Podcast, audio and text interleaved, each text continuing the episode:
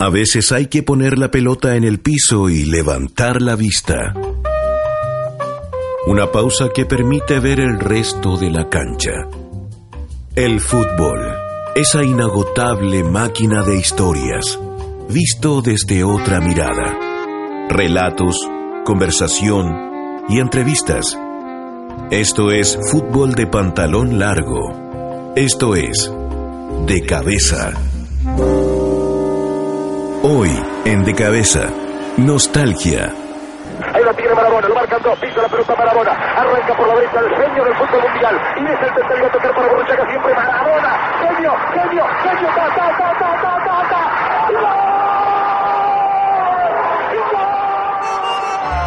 Un gordito bajo recibe la pelota. Avanza decenas de metros con ella pegada a su pie izquierdo. Acelera, frena, y engaña a un montón de rivales y compañeros.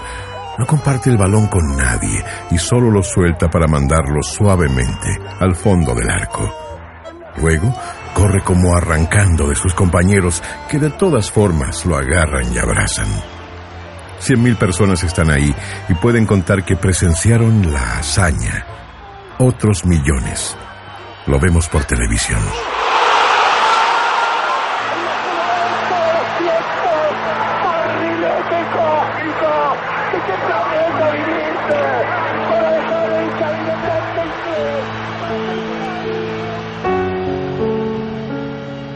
Somos testigos de una obra de arte. Hemos visto la historia con nuestros propios ojos. Para muchos el gol de Diego a los ingleses es la primera jugada de fútbol que recuerdan. Hay un antes y un después para aquellos que eran solo unos niños, incapaces de dimensionar lo que acababan de ver. Pero ese día algo se movió dentro del corazón de los testigos de esa obra de arte. Es esa jugada o cualquier otra que seamos capaces de repasar en nuestras cabezas la que se transformó en el impulso para que nos pasemos miles de horas mirando fútbol, esperando repetir ese momento inicial. Como todo en la vida, el fútbol es un juego que persigue la trascendencia. La gran mayoría de las jugadas que vemos a diario, en un rato, ya no las recordaremos.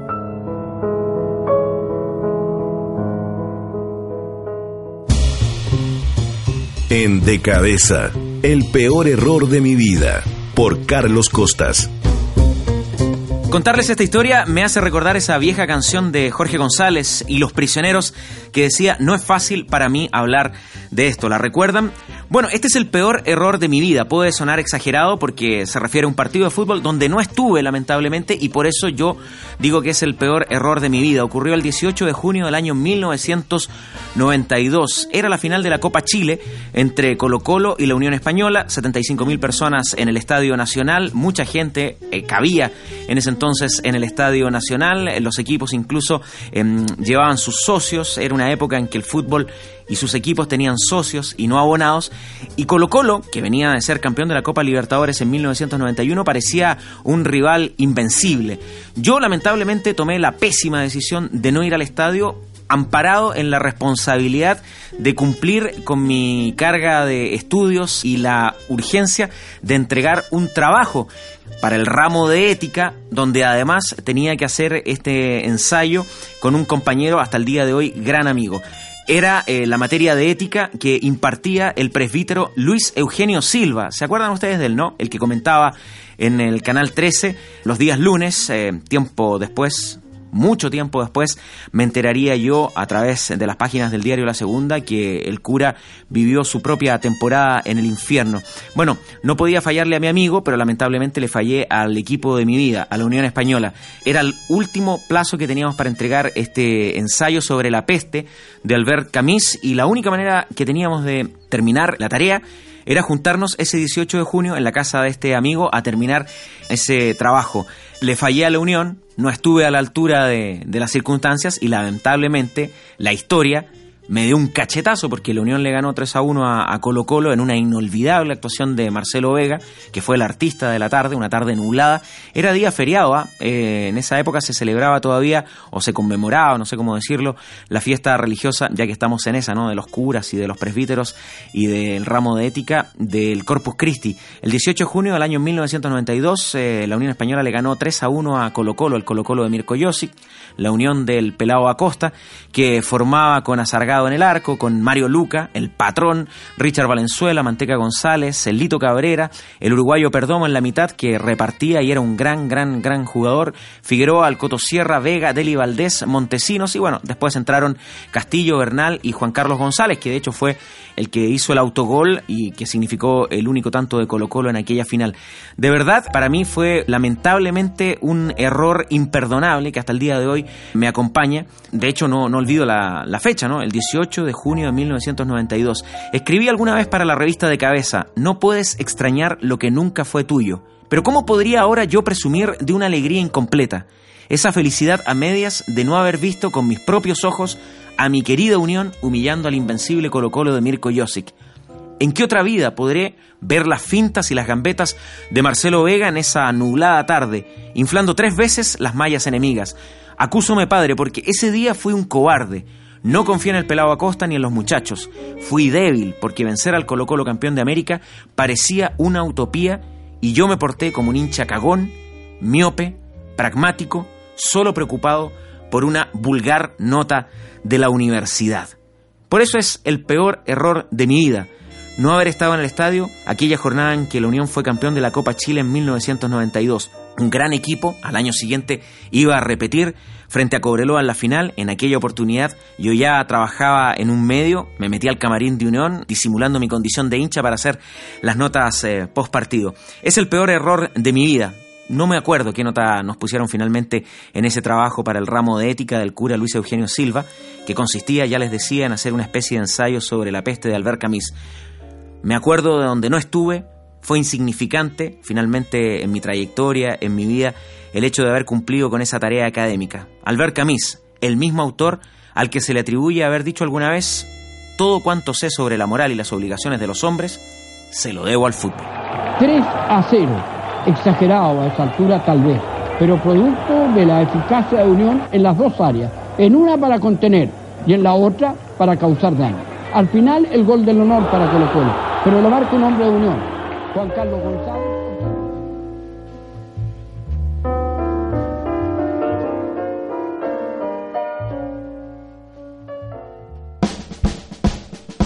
En De Cabeza, La Rabona de Cataldo, por Matías Claro. El escritor y amigo Patricio Hidalgo escribió para el número 10 de la revista de cabeza el siguiente texto, donde recordamos una de las jugadas más lindas que hayamos visto alguna vez en una cancha del fútbol chileno. La Rabona de Cataldo a la Universidad de Chile, cuartos de final, fútbol chileno 2003. Ahí se le adelantó la pelota. Astorgi la va recibiendo Cataldo. La Rabona de Cataldo que va al arco. ¡Gol!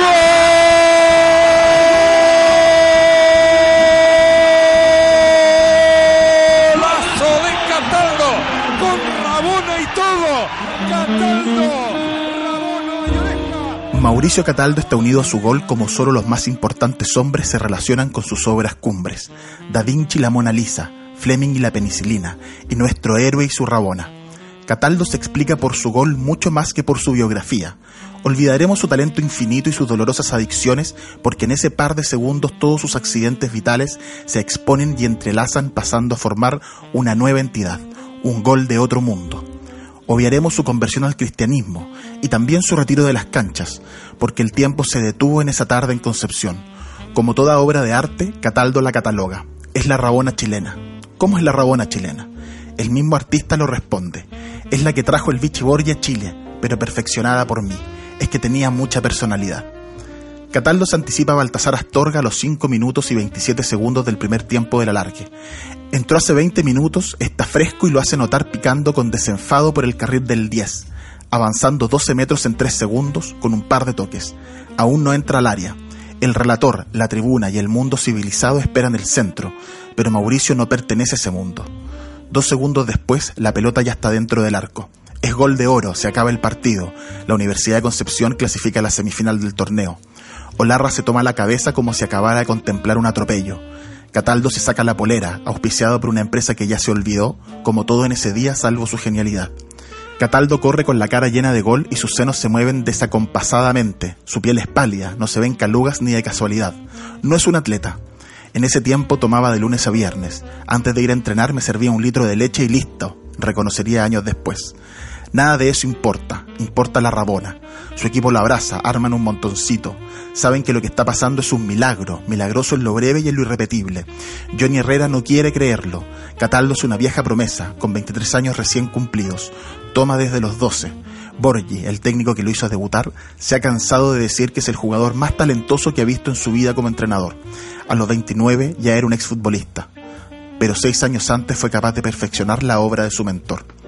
Ese día, en esa cancha, el talentoso no era Jorge Valdivia, el iluminado no era Luis Pedro Figueroa, el caballero del gol no era Marco Lea.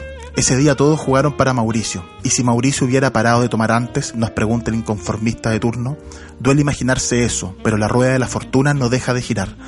Hoy Mauricio está limpio y dirige su propia escuela de fútbol en la Florida. Y desde ahí, desde una vida recuperada en plena marcha, mientras mira a un cabro chico que no lo conoce enganchar como él lo hacía hace 15 años, puede preguntarse en silencio.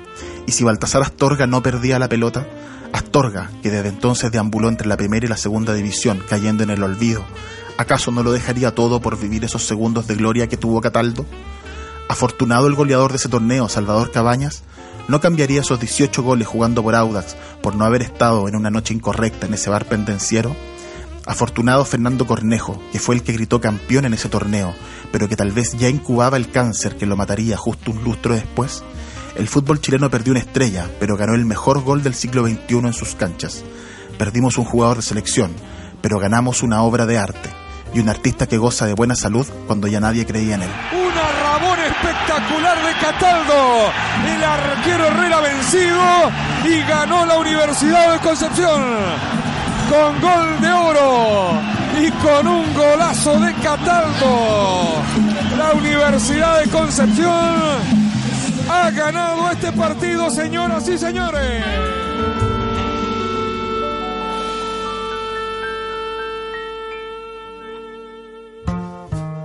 Ahora, en De Cabeza, el once ideal. Jugadores y jugadas memorables por Sergio Montes.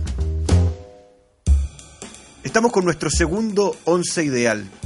Esta semana hemos elegido 11 jugadores, una cancha distribuida, defensores, atacantes, arqueros, volantes, con el único propósito de que cada uno de ellos descubrir la historia que tiene para contarnos. Puede que no haya sido el mejor en su puesto, pero tiene una historia secreta, una anécdota que vale la pena recordar. En el arco pongo quizás al mejor arquero que haya dado la historia del fútbol chileno y también la persona que más daño le ha causado al fútbol chileno en toda su historia. Roberto Rojas era un arquero de condiciones inigualables, volaba de palo a palo, volador pero no exageraba, atajador, ordenado, un adelantado para su época, capaz de salir a jugar a la línea de los defensores. Roberto Rojas fue protagonista de la noche en que Chile le ganó a Brasil 4 a 0 en Argentina por la Copa América de 1987. Los que vimos ese partido recordamos que no hemos visto, quizás en toda nuestra vida, una noche inspirada de un arquero como aquella que vimos de Roberto Rojas.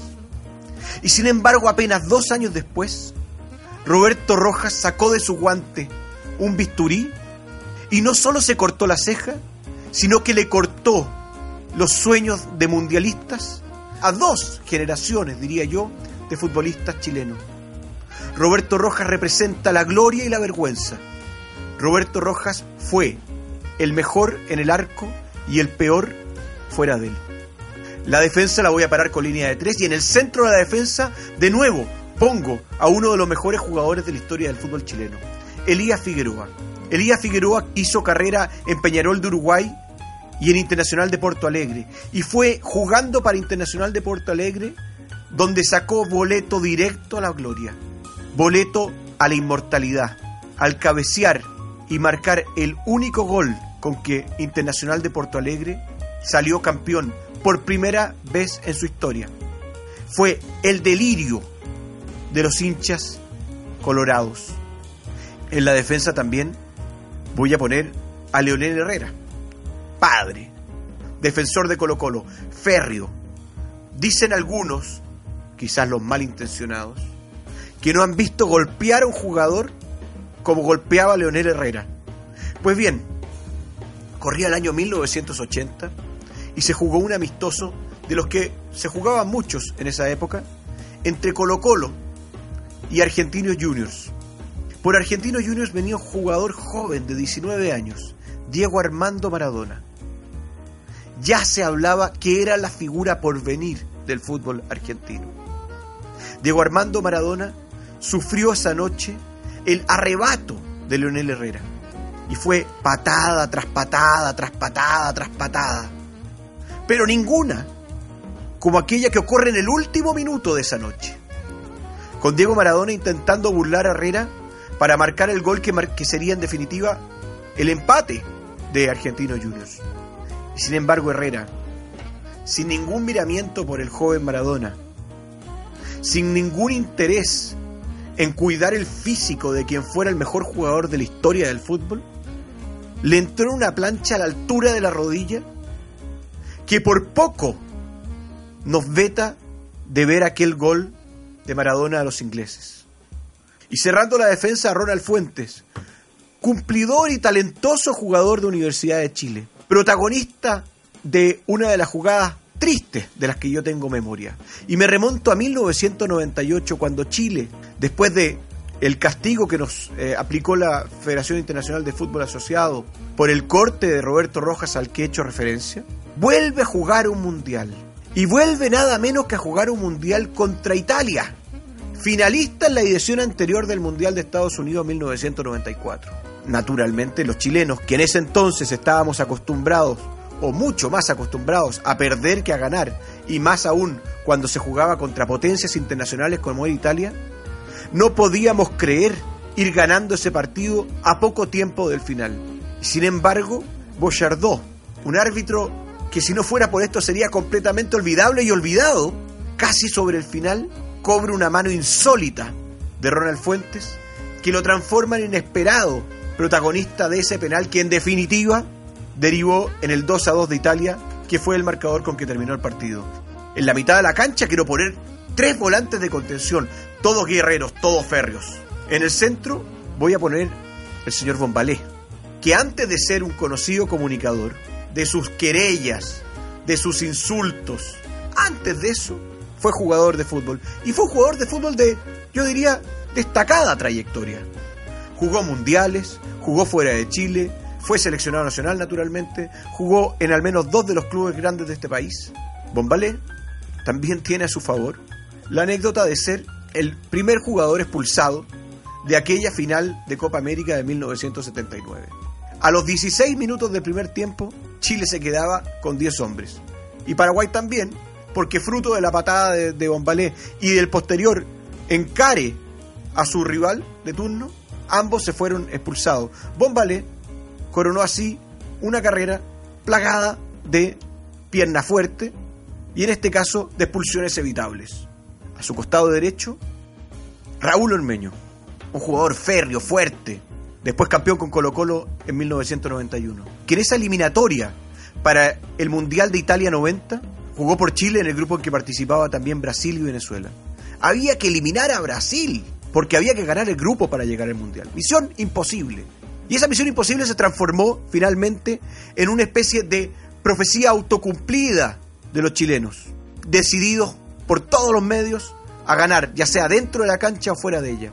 Imbuido por ese espíritu, Raúl Ormeño entró a la cancha a repartir patadas a diestra y siniestra, pero ninguna es tan criminal como aquella que le pegó a Branco por la espalda en el gramado del Estadio Nacional y que irónicamente, lejos de valerle la, tarjeta roja, le valió simplemente tarjeta amarilla.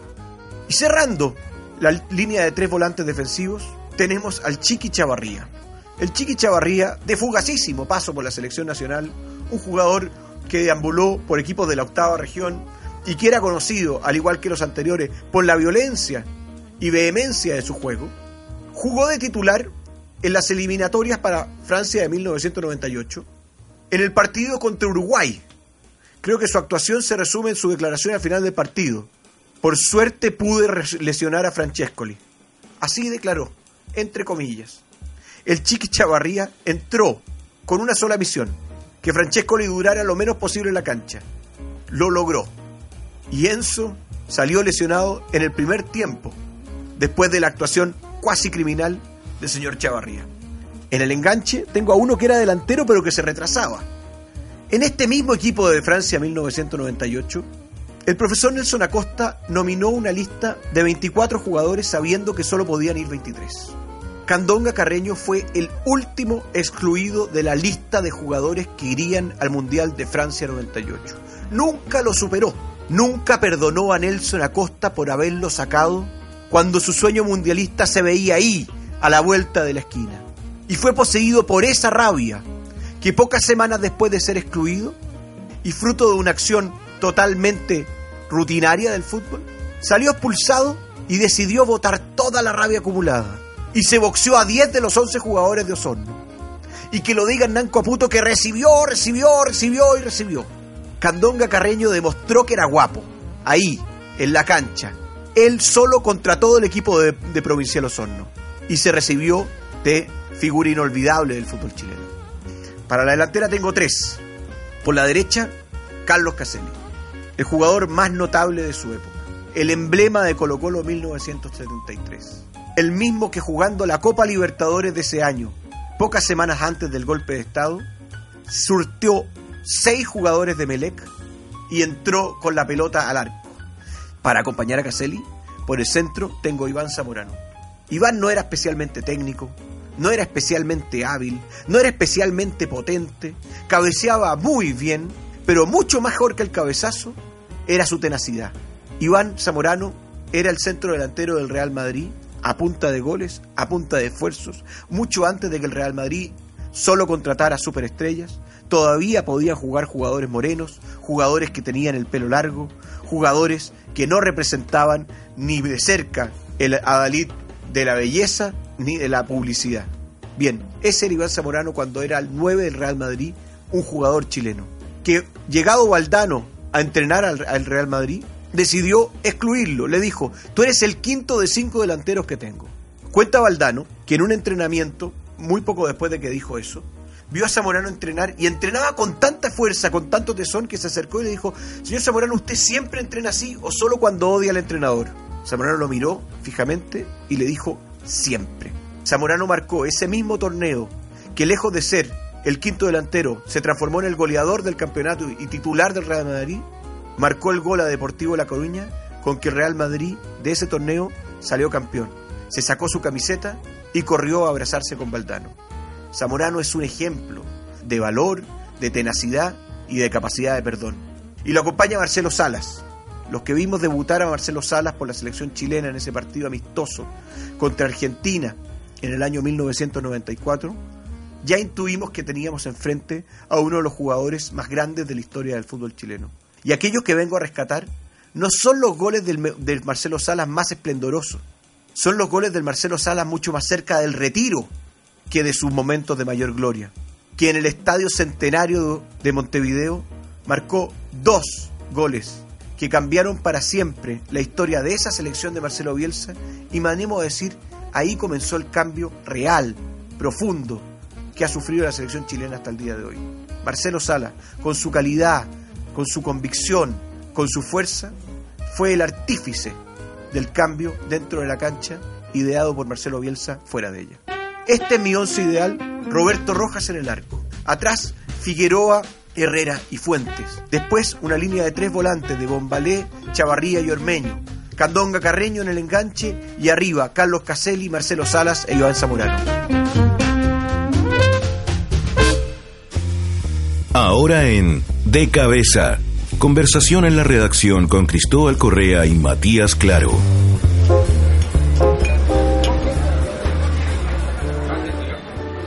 Estamos nuevamente en otro episodio más del podcast de cabeza y probablemente mi sección favorita, conversación en la redacción.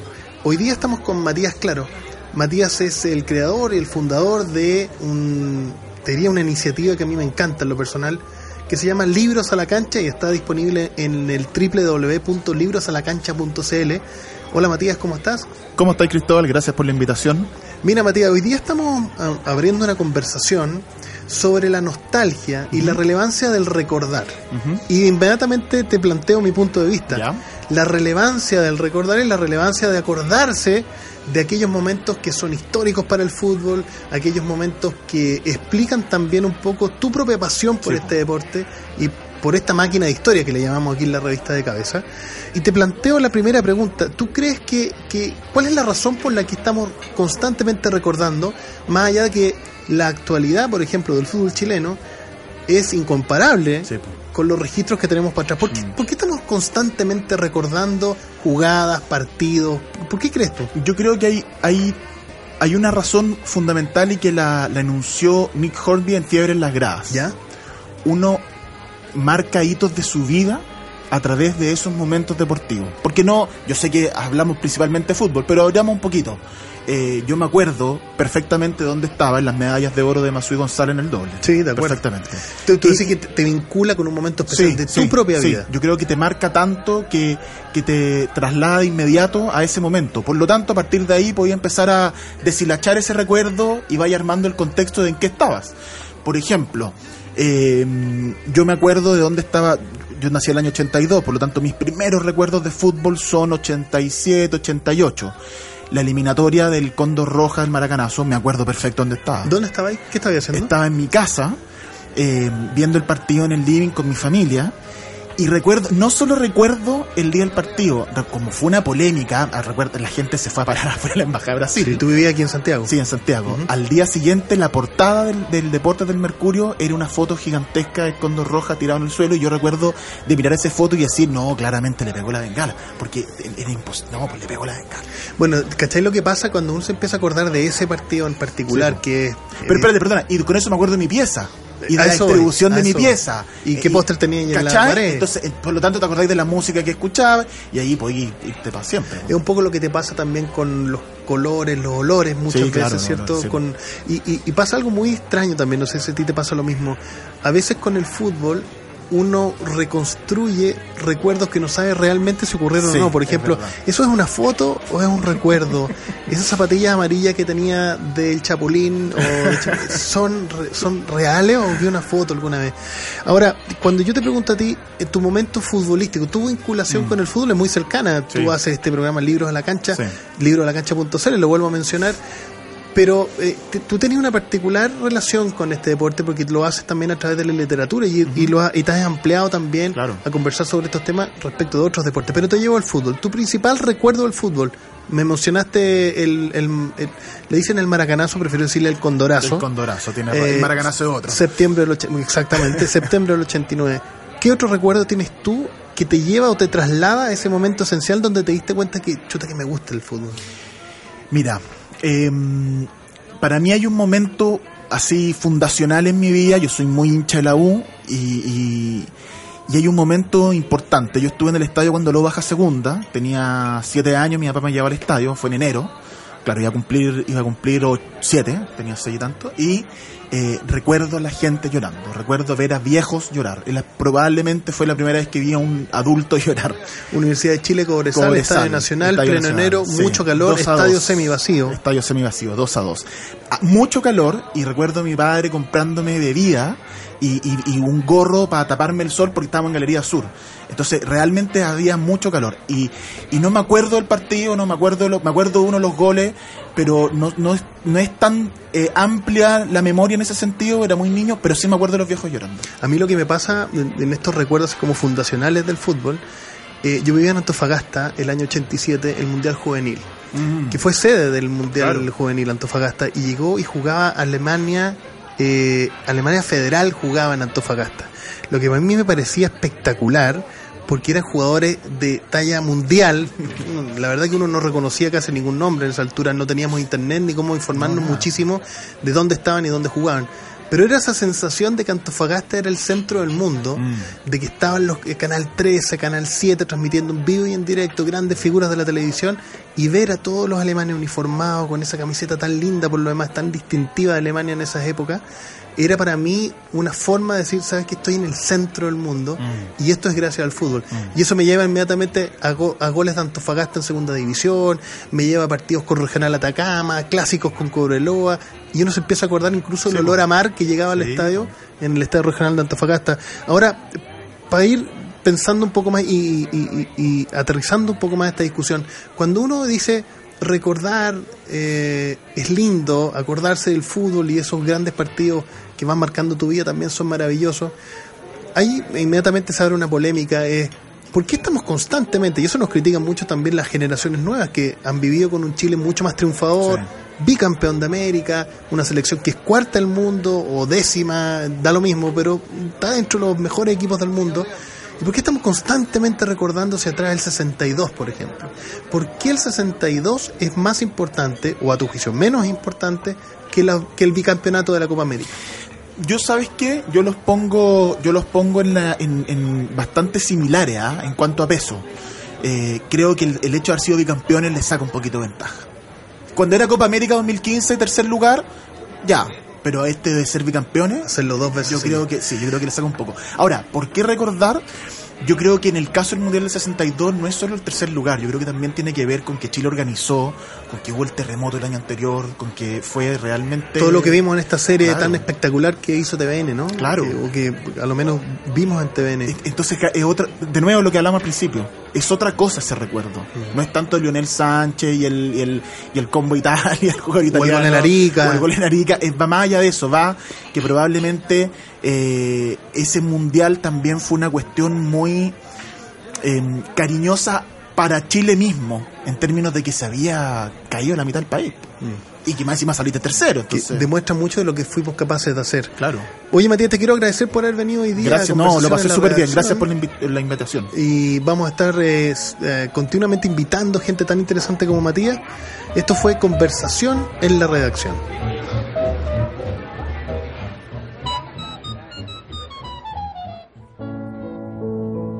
Una falta muchísimo mayor que la que se cobró a favor de Alemania el otro día. El juez Paul la da fuera del área de castigo. Bien, la falta fue un metro adentro. Va a servir Leonel Sánchez de la izquierda. Lo derribó Chukeli. El propio Leonel va a servir la falta. Suena el silbato. Viene el disparo violentamente. ¡Gol chileno! ¡Gol chileno! Un tiro libre impresionante de Leonel Sánchez y la pelota en la red. Justicia divina. La inmortalidad, la permanencia en el tiempo, están reservadas para muy pocas situaciones. Algunas quedarán por su importancia, otras por su belleza, porque nadie se las esperaba o simplemente por capricho. Las más, porque algo dicen de nosotros mismos y un poco cuentan la historia de nuestra propia vida. Ese momento al que recurrimos usando el vehículo que nos proporciona el recuerdo de una jugada indeleble. Todos almacenamos en nuestras mentes un puñado de jugadas. Goles, gambetas, patadas alevosas. Solo las mejores de su clase superarán la prueba de evitar el olvido. Cuando lo hagan, dejarán de pertenecer a su autor y formarán parte del acervo común de quienes, como Galeano, mendigamos una jugadita por el amor de Dios. A esos momentos hemos querido homenajear hoy a aquellos que han alcanzado la inmortalidad. No importa si esa jugada la hizo el gordo que nos regaló la más memorable de todas las jugadas de la historia, o el niño de Tocopilla que se transformó en un héroe una noche de julio de 2015. Bien lo dijo Cortázar. Se puede matar todo menos la nostalgia. La llevamos en el color de los ojos, en cada amor, en todo lo que profundamente atormenta y desata y engaña. ¡Dios mío golazo! ¡Chile campeón! ¡Chile campeón! ¡Chile campeón! ¡Escuchen bien! ¡Chile! ¡Mi patria! ¡Mi bandera! ¡Mi camiseta! ¡Chile es el flamante campeón de América, señoras y señores!